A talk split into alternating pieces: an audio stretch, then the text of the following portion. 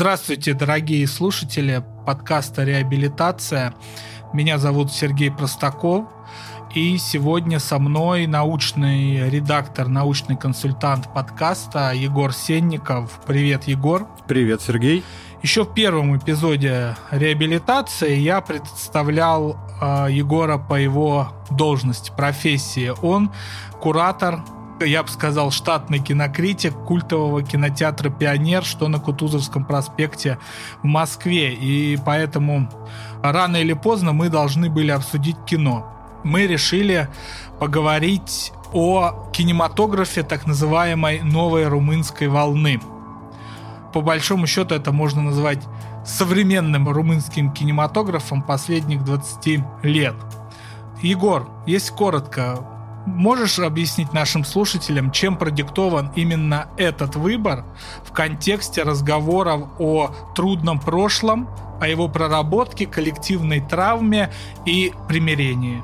Да, конечно величие новой волны румынской стартует где-то в середине нулевых, даже в начале, и связано с именами нескольких режиссеров, которые, скажем так, изумили мир. Это прежде всего Мунджу, это Кристи Пую, это Корнелио Парумбою и ряд еще других очень важных имен, которые не просто завоевывали награды на Канском фестивале или на Берлинале, что как бы происходит э, в целом каждый год, но оказалось, что в этих фильмах выражена какая-то глубинная рефлексия вообще всех постсоветских постсоциалистических стран о предыдущих десятилетиях, и даже уже не только о временах социализма и коммунизма, а вообще о 20 веке. Оказалось, что в Румынии открылся какой-то источник невероятной рефлексии, ни с чем не сравнимый. То есть никакие другие кинематографы постсоветских стран или стран бывшего Советского Союза не сочетали в себе и не сочетают такого количества размышлений глубоких достаточно о предыдущих десятилетиях. И это повод нам обратить внимание и поговорить об этом.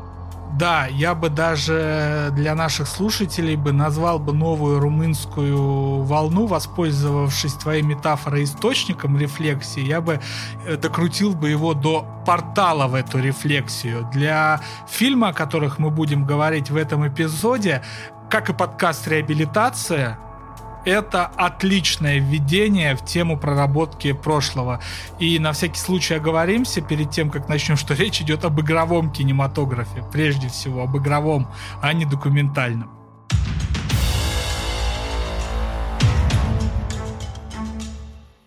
Как говорил Олег Кашин, у нас сегодня опять есть что обсудить, но начнем с контекста. А контекст – это Румыния 20 века. Страна чрезвычайно похожая на Россию в смысле того, как ее швыряло. Только вот в этой похожести есть, конечно, некий провинциализм, и между тем просто короткие вехи истории Румынии. Румыния начала 20 века – это страна, которая только-только встала на ноги после освобождения от османского владычества турецкого, она уже существует какое-то время, но только-только вливается в 20 век и вливается через э, Германию. Очень сильно немецкое влияние там, и Румыния принимает участие в Первой мировой войне на стороне Германии и Австро-Венгрии. Э, Германия и Австро-Венгрия войну проиграли. И, соответственно, Румыния, оказываясь в орбите влияния проигравших, начинает претерпевать во многом те же самые боли и проблемы, которые были на территории бывшей Германской империи и Австро-Венгерской империи, ну, конечно, реваншизм или, как говорят поклонники реваншизма, ресентимент. Там э, появляются собственные фашисты, которые довольно быстро обозначают себя как э, союзниками и Муссолини, и Гитлера. Во главе всей этой истории становится маршал Ион Антонеску, и Румыния вступает во Вторую мировую войну на стороне Германии. Перед этим надо оговориться, что в Румынии, так же как и во всей Центральной Европе, фашизм был реакцией на большевизм, который там тоже поднимал свои побеги. И в результате Второй мировой э, войны Румыния снова оказалась в стане проигравших. И тут важно оговориться, для русской культуры есть такой мем, да, фольклорный персонаж, пленный румын, да, сталинградский. Это, в общем, да, румыны войну проиграли, но при этом как проигравшая страна оказались э, в советском блоке, и через некоторое время там к власти пришли коммунисты. Причем, ты знаешь, я вот ворвусь даже немного в какой-то момент в конце войны. А Румыния, которая вообще при этом всю дорогу была монархией, в которой был король Михай, на протяжении двух или трех лет была социалистической монархией, потому что, с одной стороны, король никуда не делся, а с другой стороны, власть уже реально была в руках у коммунистов. И, собственно, Михай уехал из Румынии только в 1948 году. Это вот тоже к разговору о поразительных каких-то вещах, которые кажутся совершенно непредставимыми фильмами. Да, королю Михаю было 20 лет в конце Второй мировой войны, и Румыния, ну, под конец войны переметнулась на сторону союзников, да, Советского Союза прежде всего. И меня про короля Михая поражает два факта. Факт первый, то, что его Сталин называл король-комсомолец, Второй факт, что король Михай был единственным главой государства Второй мировой войны, который принял участие в параде на Красной площади в честь 60-летия победы над Германией. Уже при Путине он был на параде. Вообще. А, и он же награжден этим орденом победы от Сталина, да это вообще не укладывается в голове. Знаете, есть афоризм в России нужно жить долго, в мире нужно жить долго, и можно дожить до таких вещей, которые отсюда кажутся непредставимыми. Но в результате э, свержения э, монархии в Румынии у власти э, укрепляются коммунисты в сталинистском изводе, а после того, когда началась очень маленькая, очень тихая десталинизация в Советском Союзе, ну, очень тихая, это по нашим меркам, а тогда-то это все гремело, ой-ой-ой, как. Румыния постепенно стала выпадать из орбиты влияния Советского Союза, но при этом оставалась э, коммунистической страной. И, конечно же, именно этот образ Румынии, которая такой инфант-терибль Варшавского блока, связан с Николаем Чаушеску, который пришел к власти в конце 60-х. И, собственно, он выстроил вот этот свой особый коммунистический румынский путь. Вот начнем с такого примера, у румын был собственный автомат Калашникова, да, они его чуть-чуть переделали, он там с дополнительной ручкой, но это такой важный показатель. И э, они общались с теми режимами коммунистическими, например, с которыми в Варшавском блоке, как это ни странно, было принято не общаться. Ну, например, с албанскими коммунистами, потому что они там алдовый сталинизм держали чуть ли не до 80-х годов. В общем, политика Чушеску была независимая во многом. Он осудил вот войск в Чехословакию, он в нем не принимал участие. Он осудил вот войск в Афганистан.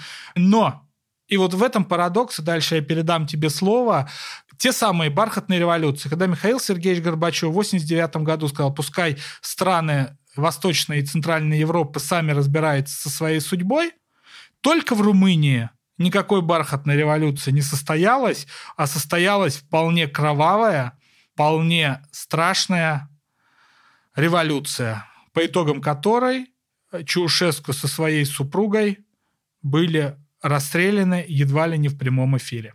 Да, все так. И ты знаешь, на самом деле, я вот как раз хочу чуть-чуть дополнить то, что ты говорил до этого про Чаушеску.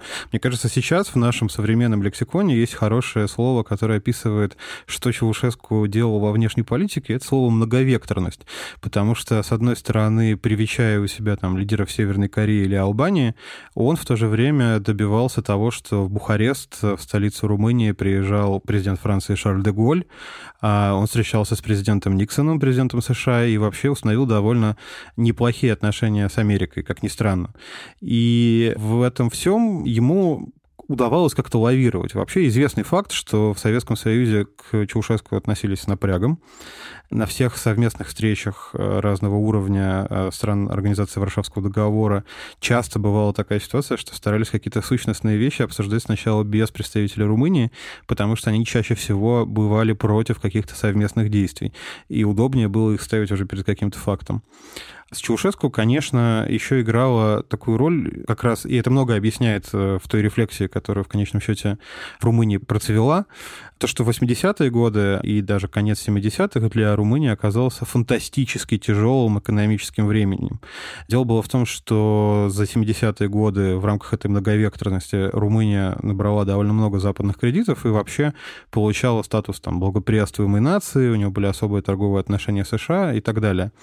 А в 80-х режим Чаушеску на Западе поставили перед фактом, что либо нужно довольно срочно закрывать все долги, либо обещать какие-то перемены внутри политического режима. Соблюдать права человека, следовать э, правилам Хельсинского договора 75 года. И, в общем, на это, конечно, Чаушеску пойти не мог. И, став перед этим фактом, он ввел в стране режим жесточайшей экономии, когда реально и электричества не было, телевидение практически не работало, с продуктами была супер напряженка, и, в общем, все было очень плохо. И надо сказать, что я думаю, если говорить об этой кровавой революции 89 -го года, она такая кровавая была еще по той причине, что экономические обстоятельства Румынии довольно сильно отличались от всего остального соцблока. Понятно, что ну, нигде там в тот момент уже во второй половине 80-х не было какого-то запредельного богатства, но вот такой нищеты и бедности, как в Румынии 80-х, тоже нигде не было. И ты знаешь, вот если говорить о падении Чаушеску, оно в этом смысле очень э, показательное, потому что действительно были, кстати, документальные фильмы о том, как телевизионная революция, потому что те выступления, которые начали происходить в Румынии в декабре 89 года, а для слушателей поясню, это все происходит в контексте того, что всю осень 89 года и вообще весь 89 год во всем соцблоке происходят вот невероятные пертурбации, то есть там рушится Берлинская стена, в Чехословакии Словакии новая власть, э, в Польше круглый стол с Валенцией и солидарностью, и выборы, на которых оппозиция побеждает. В Венгрии идет демократический форум, и тоже, в общем, коммунисты уходят. Везде идет вот этот процесс, который сейчас многими называется как дух 89 -го года. Конечно, Чаушеску не очень хотел, чтобы подобные вещи происходили. Он в этом смысле был такой коммунистический консерватор, очень хардкорный, как Хонекер, который расстался с властью как раз раз в том же 89 году. Его поведение в 89 году было последней попыткой политического лавирования, потому что с появлением первых протестов, связанных, кстати, с шахтерами в центральной части Румынии, Чаушеску собирает огромный митинг, который целиком записан, и на нем пытается убедить население Румынии в том, что, в общем-то, выступать против него не надо, что он всем даст какое-то количество денег, там, прибавку к пенсии в 100 лей, лей — это румынская валюта, какое-то количество денег э, служащим, э, государственным служащим, чиновникам, военным и так далее. Но проблема начинается в том, что прямо во время этого выступления начинают быть слышны выстрелы. На самом деле до сих пор не до конца понятно, кто стрелял, но факт в том, что вот это выступление становится последним, и после него вскоре Чаушеску приходится бежать из страны, сев в вертолет. И вот тот суд, о котором ты сказал, в ходе которого расстреляли Чаушеску, когда его самолету не дали улететь из Румынии а румынские, собственно, ПВО и румынские военные, что тоже показательно именно в том смысле, что армия довольно быстро перешла на сторону других коммунистов, другой части правительства. Этот суд был, конечно, во многом такой пародией на суд, если говорить честно, потому что ну, он длился несколько часов, и на нем Чаушеску зачитывали разные вещи в духе были различные румынские иммигранты, которые публиковали расследования про Чаушеску, писали о нем тексты, и важно понимать, что во многом это все-таки была публицистика и журналистика, а не реально какое-то юридическое обвинение, не знаю, не выписки со счетов в швейцарских банках. Поэтому это была такая голословная беседа, скажем так, когда судья и прокурор, тут же появившиеся, говорят, вот, вы Чаушеску предавали народ, а у вас э, куча счетов в швейцарских банках, вы обокрали Румынию. Чаушеску говорит, нет, это все неправда, Такого не было, это ложь. Так продолжалось несколько часов. Э, суд приказал его расстрелять. В общем, его расстреляли вместе с супругой практически сразу же. То есть, конечно, назвать это судом довольно сложно. И тоже важно понимать, что в Румынии после этого власть оказалась в руках Ильеску, тоже коммуниста, но уже скорее реформатора. Да, я тут тебя чуть-чуть э, гоню. Я, когда готовился к подкасту, там интересный оборот в книге Евгения Лезиной нашел. Э, к власти пришли коммунисты второго эшелона. Это к вопросу о транзитах, к тому, как от диктатуры переходят э, к демократии, что чешский случай, когда к власти пришел Вацлав Гавел, он в Европе восточной практически исключительный. Извини, перебил.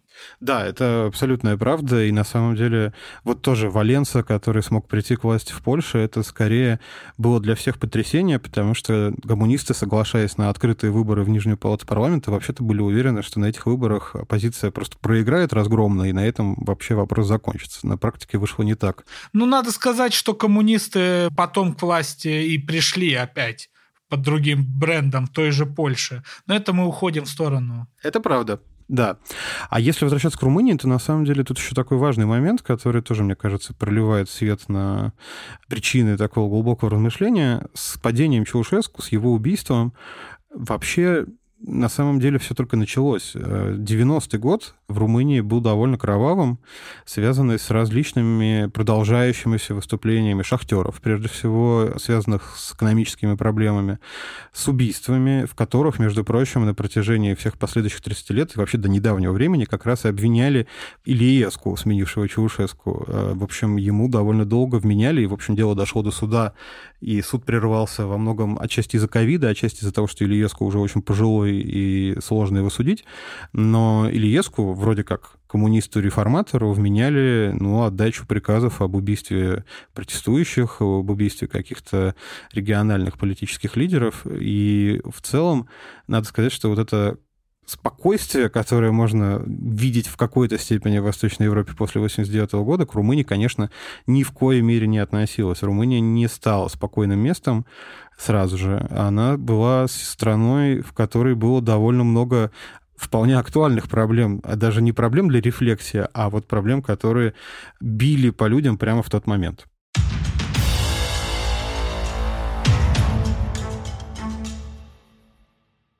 Мы предыдущие 20 минут подкаста разговаривали про большой исторический контекст, потому что без него сложно понять э, смысл новой румынской волны как кинематографического феномена. А сейчас я коротко постараюсь объяснить уже самый конкретный контекст возникновения этого кинематографа. Тут ты уже, Егор, меня как кинокритик подхватишь и, думаю, поведешь именно по феноменальности, да, именно кинематографа. Но я немножечко историко-политического контекста упали коммунистические режимы в Центральной Европе, и везде встал вопрос о иллюстрациях. А что мы будем делать с теми, кто как-то был замешан в диктатурах? Гигантская тема. В Румынии были всего лишь частичные иллюстрации, и там, прямо скажем, само общество во многом активно саботировало процесс иллюстрационный, потому что, ну, как оказалось, э, плюс-минус все замешаны в этой всей истории. Но первый закон, связанный с иллюстрациями, был э, принят э, только в 99 году. И что это за закон был? Этот закон раскрывал архивы тайной полиции да не особо даже тайной, открытой политической полиции, которая по-румынски называлась «Секуритата». И с 99 года каждый румын, живший в то время, смог получить доступ к своему досье, которые на него собирали. Но парадокс оказывался в том, что если человек вступал в румынскую коммунистическую партию, его досье уничтожали в секуритата. Вот. И выяснилось, что очень тяжело искать какие-то доказательства, но Румыния из тех экономических трудностей и социальных, о которых э, ты говорил выше, стала постепенно выбираться, и 1 января 2007 года Румыния сделала, как это принято было говорить раньше, да и сейчас говорят, свой европейский выбор. Румыния вступила в Евросоюз. Спустя 18 лет после свержения Чаушеску и падения коммунистов. В тот момент лидером государства был Троян Бесеску, который крайне активно ратовал за и вступление в ЕС, и за проработку вот этого трудного коммунистического прошлого. Забегая вперед, через некоторое время выяснится, что Бесеску был агентом секуритата. Но досье у него, как я и сказал, из контекста уничтожили, потому что он был членом коммунистической партии с какого-то момента. Но он действительно писал доносы. Там разборки с этим связаны и до сих пор происходят. Это просто к примеру того, насколько система слежки и участия в действиях э, диктатуры была в Румынии масштабной и большой.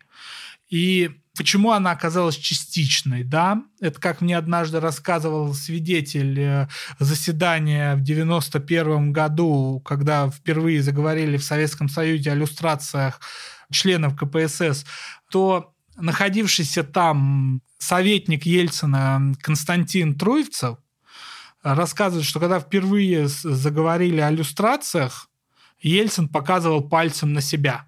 Типа, какие иллюстрации членов КПСС? Вы обалдели? Поэтому в Румынии все общество на себя показывало пальцем, какие иллюстрации. И это, конечно, к середине 2000-х создало вот этот слом идентичности. Да?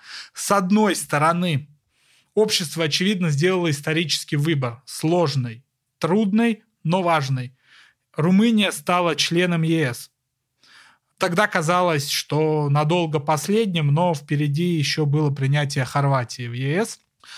И этот слом идентичности и незавершенность иллюстрации и рефлексия приводит к появлению кинематографа новой румынской волны. Именно румынский кинематограф стал местом от рефлексии проработки трудного прошлого. Да, ты знаешь, это во многом еще такая удивительная штука, что вот этот слом идентичности, я бы даже сказал, что слом идентичности, потому что вот то, что мы говорили в первой части эпизода про различные периоды румынской истории, где до военный, до Первой мировой, скажем так, более-менее спокойный период сменяется войной, разгромом, диктатурой фашистской совершенно в 20-30-х годах, участие во Второй мировой войне на стороне нацистов, а потом еще и коммунистический режим, все это, конечно, создавало, ну, не то чтобы сумятицу, но вообще довольно большое количество разных исторических нарративов, которые друг с другом конфликтовали.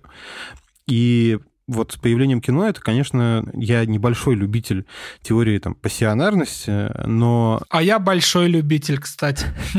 Вот. Но, несмотря на это, иногда, конечно, с ней невозможно поспорить, потому что формально ну, поводов для различной рефлексии на всем постсоветском пространстве было много. Вот в соседней с Румынией и Болгарией похожая история. Но болгарский кинематограф не оказался вот таким пространством для размышления.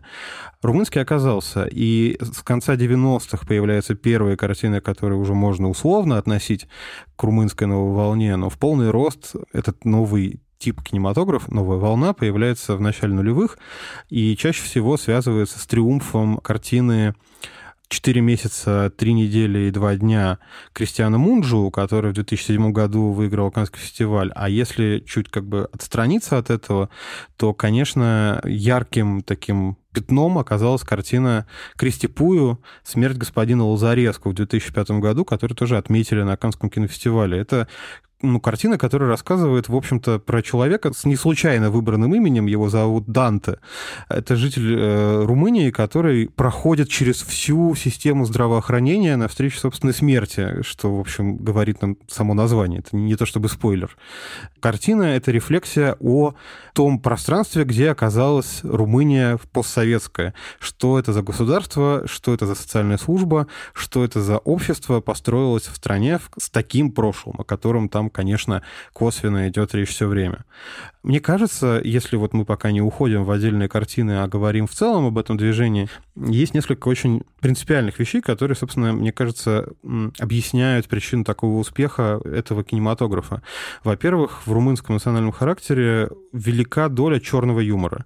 Те люди, которые знакомы из наших слушателей, может быть, с румынским языком, в курсе довольно сложной сочиненности румынских ругательств. Они, на самом деле, часто устроены очень сложно и часто связывают в себя довольно много различных, там, даже географических понятий и родственных взаимоотношений между разными людьми. И черный юмор — это то, конечно, что позволяет этим картинам картинам румынских режиссеров, с одной стороны, говорить серьезно о проблемах актуальных и проблемах прошлого, но в то же время с какой-то долей отстраненности и иронии. Это очень ну, важная составляющая рефлексии. С другой стороны, мне кажется, свою роль сыграло то, что после как бы распада социалистической системы 90-х, упадка кинематографа в Румынии, который, в общем, на самом деле не был отсутствующим в советское время, но не был как бы и лидирующим в восточноевропейском блоке, конечно, главные кинематографисты восточноевропейского блока, помимо Советского Союза, это Польша и в какой-то степени Венгрия.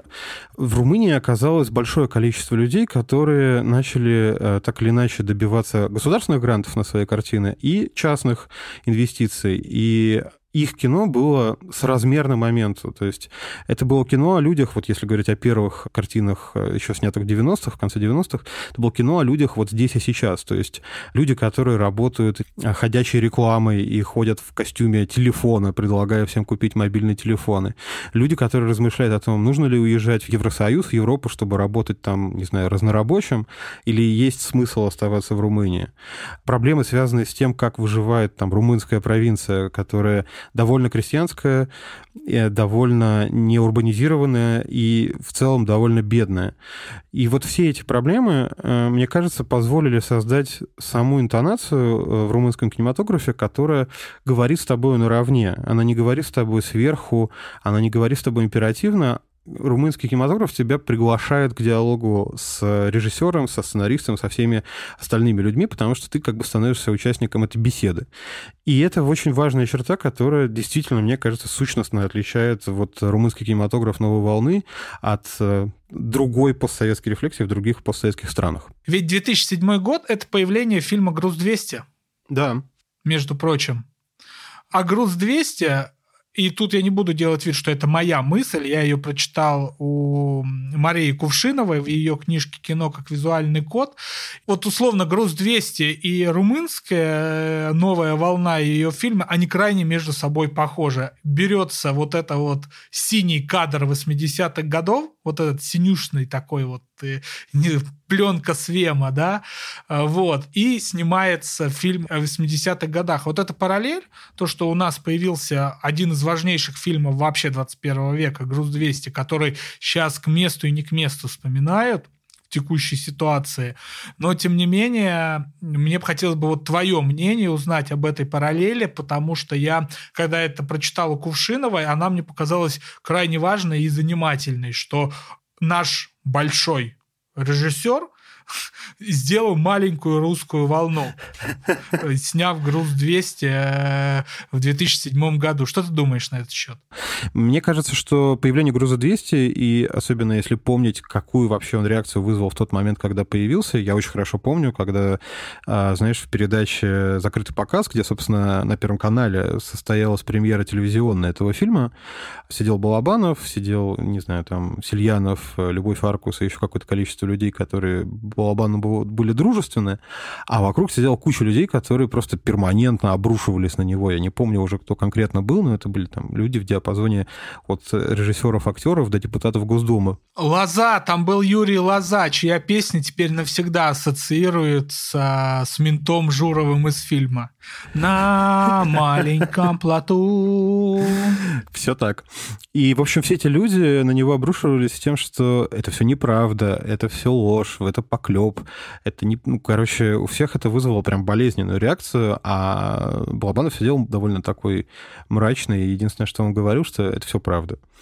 Мне кажется, что... Вот, кстати, если проводить сравнение с э, румынской волной, вот фильм «Груз-200» как раз, как и вообще большая часть фильмов Балабанова, он тебя не то чтобы зовет к диалогу, он тебе прямо транслирует вот э, те образы, которые рождались в голове Алексея Октябриновича Балабанова. Вот вступать в какой-то диалог тебе Балабанов не предлагал. Ну, позиция режиссера как э, властителя Думу, наследованная от великой русской литературы. Если ты действительно большой режиссер, ты не можешь быть не властителем дум, который столб и утверждение истины. Скорее всего, так, да. Да. Я, пожалуй, вот немного завершая общий рассказ про румынскую волну, скажу, что такая важная штука, что она вообще-то не закончилась, она продолжается прямо сейчас.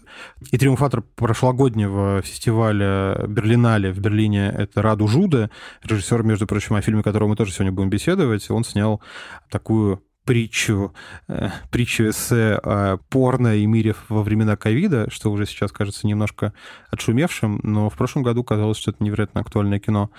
И эти фильмы, и новые люди перманентно приходят. То есть надо сказать, что вот ее зачали эту волну в начале нулевых или там, в конце 90-х, но она не схлынула, она продолжается, и появляются постоянно новые имена, и мне кажется, это очень важно, потому что вот с рефлексией это вообще такая штука, которая, она не может остановиться, она не должна останавливаться, нет какого-то вот момента, когда все, все отрефлексировано, можно разойтись и пить чай.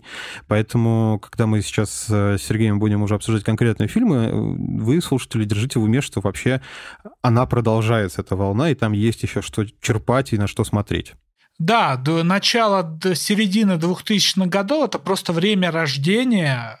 Феномен был замечен, золотая пальмовая ветвь 2007 года. Но я думаю, мы много поговорим о фильмах, которые были сняты уже в конце 2010-х.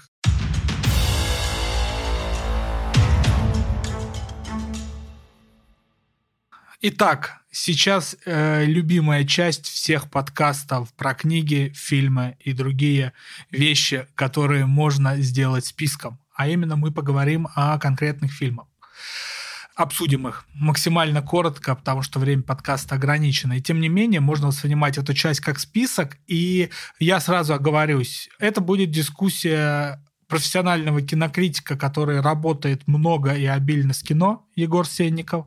И это будет разговор э, зрителя, который разбирается немножечко в рефлексии прошлого, но большую часть фильмов посмотрел вне большого контекста, а вот они действовали в лоб. Егор, с какого бы ты начал? Давай начнем с фильма Корнелио Порумбою «12.08 к востоку от Бухареста». Мне кажется, несмотря на такое тяжеловесное название, он самый легкий и самый простой из тех фильмов, которые мы сегодня хотим обсудить. Очень короткая фабула.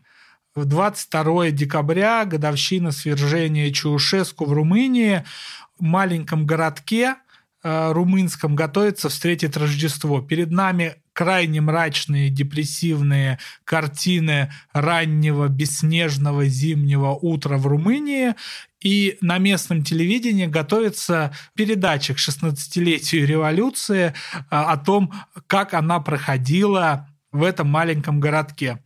И когда человек, который утверждает, что он принял участие в революции, он выходил на площадь, это важно подчеркнуть, что во многом революция в Румынии носила, как и в России, очень похожий характер, да, столичный характер, что свергнули в Бухаресте Чаушеску, а всех остальных поставили перед фактом. Немного упрощаю, но в принципе это было именно так. А у нас была эта революция или нет? До того самого сообщения, когда сказали, что выходить на площади можно, ни в кого стрелять не будут. Кто вышел? Ну а дальше человек говорит, я вышел, и начинают звонить в студию, и его высказывания с разной стороны подвергать сомнению. И поначалу это кажется чрезвычайно смешным, но в конце режиссер берет крайне высокую трагическую ноту. Да, и ты знаешь, еще ведь важно, кем по профессии является этот человек. Он учитель истории в местной школе, и э, мне кажется, это вот, ну, вообще очень важный персонаж и важная его профессия по той причине, что мы буквально в этом фильме сталкиваемся сначала в ироничной форме, потом уже в гораздо более серьезной, потом вообще в драматичной, собственно, с самим процессом рефлексии. Когда мы начинаем размышлять о прошлом, собирая мнение, э, обсуждая это с кем-то, работая над этим, мы сталкиваемся с огромным таким многоголосием людей, которые помнят все по-своему. Ну, вот в русском языке есть поговорка «врет как очевидец. Я не имею в виду здесь буквально, но понятно, что воспоминания об одних и тех же событиях у людей разнятся. И в фильме это, кстати, показано очень здорово, как раз когда там, знаешь, звонит пенсионер, вспоминающий, что вот, по телевизору показали Чаушеску, он пообещал 100 лей, и я вот о них все жалею, где же эти 100 лей, мне бы они пригодились, да? Или когда, там, не знаю, звонит бывший сотрудник как раз Секуритата со своей версией событий. И потом вообще вся эта революция в этом городе оказывается до какой-то степени, ну, понятно, что не революция, а какой-то личной жизненной трагедией. Вот мне кажется, вот это многоголосие, которое перед тобой возникает в такие моменты, здесь схвачено гениально, и ты оказываешься наедине с огромным количеством голосов, из которых довольно сложно на самом деле вывести, как правило, какую-то версию прошлого, которая устраивала бы всех. Это все равно до какой-то степени будет история про то, что каждый будет выбирать себе правду ближе. Но само обсуждение при этом позволяет не то чтобы выговориться, но позволяет как-то сгладить противоречия. Мне кажется, это вот идеальный финал для рефлексии. Это когда все друг друга услышали, они могут быть друг другом сколь угодно не согласны, но они знают о существованиях иных взглядов вообще на процесс. И уже это на самом деле в какой-то степени всех примеряет. У тебя было такое ощущение, когда вот ты посмотрел этот фильм, или не совсем? Тут я, наверное, даже чуть забегу вперед. У меня вообще впечатление от просмотра всех этих фильмов сильно скорректировано той реальностью, в которой мы живем. Объясню. Потому что я новую румынскую волну смотрел только фильм э, «Четыре месяца, три недели, два дня», как э, победителя Канского фестиваля да, для общего образования. А в остальную румынскую волну я не углублялся, потому что она мне казалась таким очень памфлетным искусством, очень прямым таким высказыванием, которое вот ты сделал акцент на том, что оно приглашает к диалогу. А вот фильм Мунджу, о котором я сейчас выше говорил, он мне э, не показался приглашающим в тот момент к диалогу, да, он такой очень, вот сделали аборт, все, точка, так это выглядело. Поэтому, наверное, здесь ассоциации с грузом 200, э, с твоими, вот как ты его описал, да, гораздо больше имеют место, чем те фильмы, о которых мы сейчас говорим. Вот, к чему я это говорю? Когда ты видишь происходящую прямо сейчас катастрофу, катаклизм, эти фильмы перестают быть памфлетами и перестают быть прямолинейными. Они-то как раз становятся теми фильмами, которые говорят тебе о самом главном. И я лично от фильма 12.08 к востоку от Будапешта увидел такое мощное высказывание вот о разных правдах, но при этом которое в конце корректируется личной трагедией, когда, и я не боюсь здесь спойлеров, когда в студию звонит женщина и говорит, а у меня сын погиб не 22, а 23 в Бухаресте. И сейчас идет снег. И вот эта мощная корректировка всех личных прав, вот этих всех дискуссий, кто прав, а кто виноват, кто выходил на площадь, а кто сидел в кабаке, мощно корректируется тем, что за опытом выживших прячется именно трагическая всегда составляющего проживания или даже не проживания чьей-то гибели, вот этого исторического момента. именно в этот момент, марта 2022 года, этот фильм, к сожалению, мной не смог посмотреться как комедия вот с этим черным юмором. К сожалению, слишком трагический и кажется прямо наша нынешняя реальность, это лучший момент, чтобы посмотреть на новую румынскую волну и чтобы ее полюбить и вообще признать лучшим кинематографом в моменте. Тут я с тобой абсолютно согласен часто бывает с разными волнами кинематографа, что они остаются очень конкретно привязаны к моменту. Вот на самом деле со значительной частью, не знаю, нового немецкого кино 70-х, 80-х произошла эта проблема. Или там э, с Синемадю Лук французским 80-х годов. Это очень конкретно привязано к месту и времени кино. Вот с румынским, мне кажется, не совсем так, потому что оно остается будоражащим тебя и будоражащим, там, не, не знаю, не красочностью картинки, а вот актуальностью уже спустя там ну, как минимум десятилетия, а в некоторых случаях и пару десятилетий. И это вот, мне кажется, поразительно. Я думаю, что надо теперь рассказать про другой фильм. А, фильм «Сьерра Невада» 2016 года. «Сьерра Невада» в одно слово, одно с большой буквы. Это картина Кристи Пую, которая в свое время, ну, как-то... Э, Пую, если что, это вот тот человек, который снял «Смерть господина Лазареску», и вообще с него начался во многом разговор о феномене. Так вот, э, фильм «Сьерра Невада» — это удивительное кино, которое не так легко посмотреть и вообще которое требует какой-то отдельной подготовки. В чем фабула? Обычная румынская семья, абсолютно такая типа рядовая, собирается на сороковины со дня смерти отца семейства. В целом можно сказать, что мы видим э, всю историю глазами отца, который скоро дух которого скоро покинет Землю. Люди готовятся к тому, чтобы отметить сороковину, как это положено, учитывая, что вообще румыны в большей своей части православные, поэтому э, я думаю, когда вы будете смотреть, многие вещи покажутся очень знакомыми, но дело даже не в этом, а дело в том, что вот эта квартира, как пространство, где происходит весь этот фильм, и это, кстати, отдельная такая штука, я так на полях замечу, что для румынской новой волны действия в замкнутом пространстве квартиры, дома и вообще в каком-то сжатом месте – это очень характерная черта. Ты все время оказываешься в каком-то закрытом, сжатом пространстве, а эта квартира из фильма «Сьерра Невада», она отдельно тебя потрясает тем, что там каких-то колоссальных размеров коридор, но очень маленькие комнаты и кухня. И на самом деле, как я это узнал потом, это не, как бы не прием, а реально есть проекты в Бухаресте квартир, достаточно больших, некоторые там больше 100 квадратных метров, в которых действительно такая идиотская планировка, что коридор занимает колоссальную часть квартиры, а комнаты, их даже может быть несколько, они все очень маленькие. В общем, почему важен фильм «Сьерра Невада»? Потому что это путешествие по постсоветской жизни э, румынского общества. Мы оказываемся в разных комнатах на протяжении этих трех часов и слушаем разговоры людей, которые оказываются там. И это разговоры разные и знакомые. То есть где-то, не знаю, на кухне режут картошку, чистят и потом жарят. И обсуждают, что вот при Чаушеску все было прекрасно, он знал, как разобраться с людьми, которые неправильно себя ведут и вообще предатели, и Чаушеску был хороший. А в другом месте этой квартиры обсуждают э, возможность поехать с детьми отдыхать куда-то, и хватит ли денег на то, чтобы выехать всем в Грецию и отдохнуть у моря.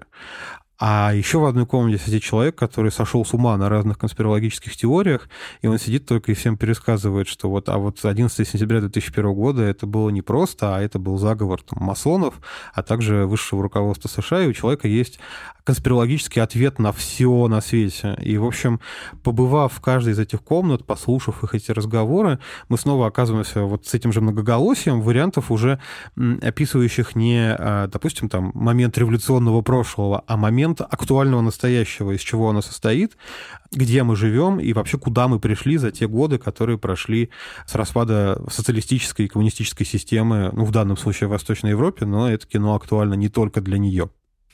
Вот э, э, тут тоже нужно отметить, «Сьерра Невада» — это фильм, который был снят в 2017 году, а сейчас мы будем об еще более молодом фильме, фильме 2018 года говорить, и о фильме, который меня действительно потряс на том противоречии, о котором я говорил выше, о том, что фильм, снятый под памфлет, то есть что такое памфлет? Это произведение с выраженной публицистической идеей, да, когда привязка сильная какая-то есть к актуальным вопросам.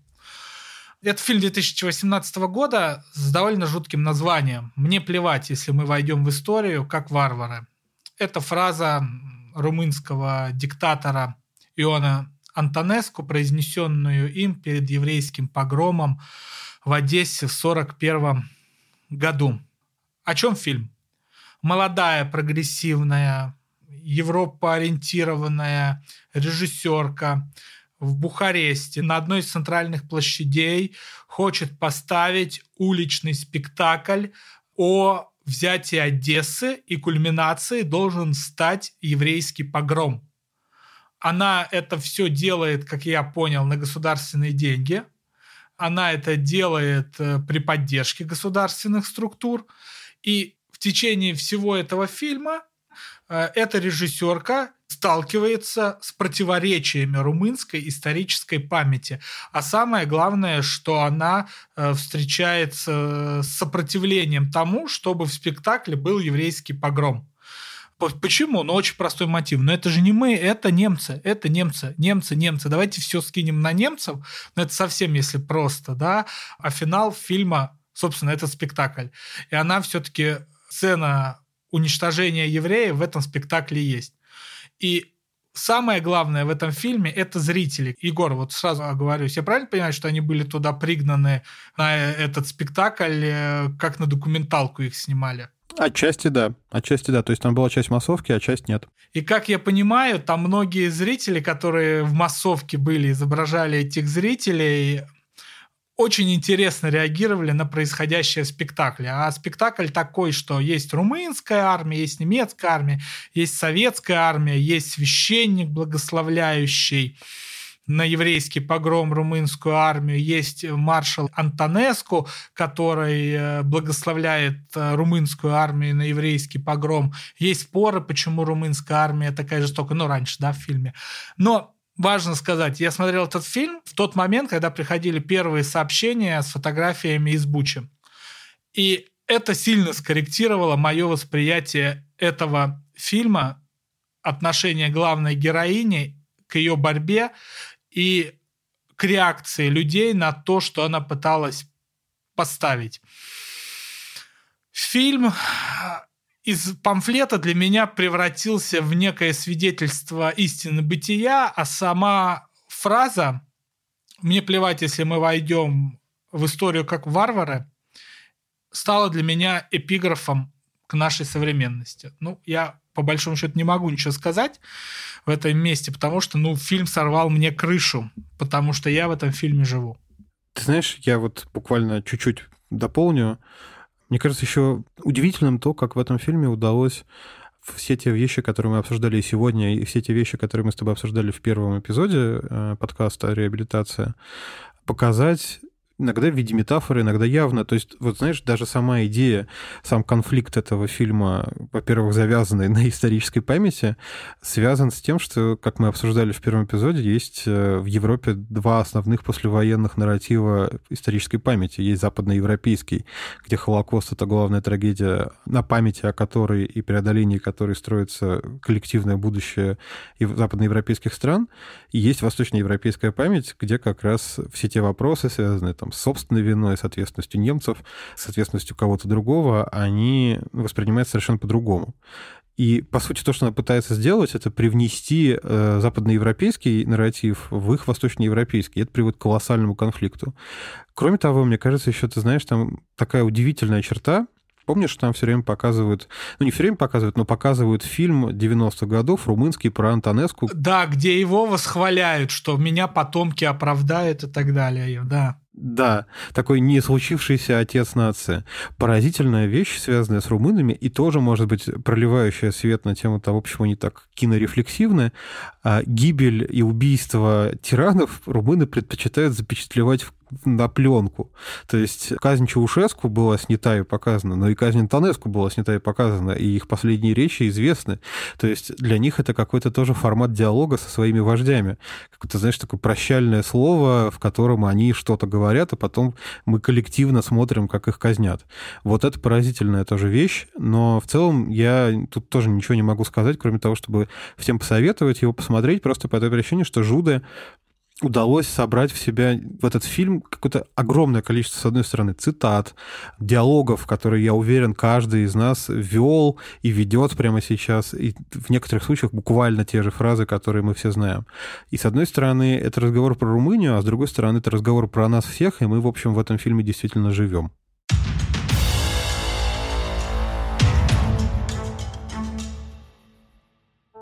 Егор, мне показалось, что сегодня у нас был крайне содержательный разговор, потому что мы не просто поговорили, поболтали, да, а мы многим нашим слушателям, надеюсь, дали какой-то важный инструмент для проживания настоящего, который создали для нас румынские кинематографисты.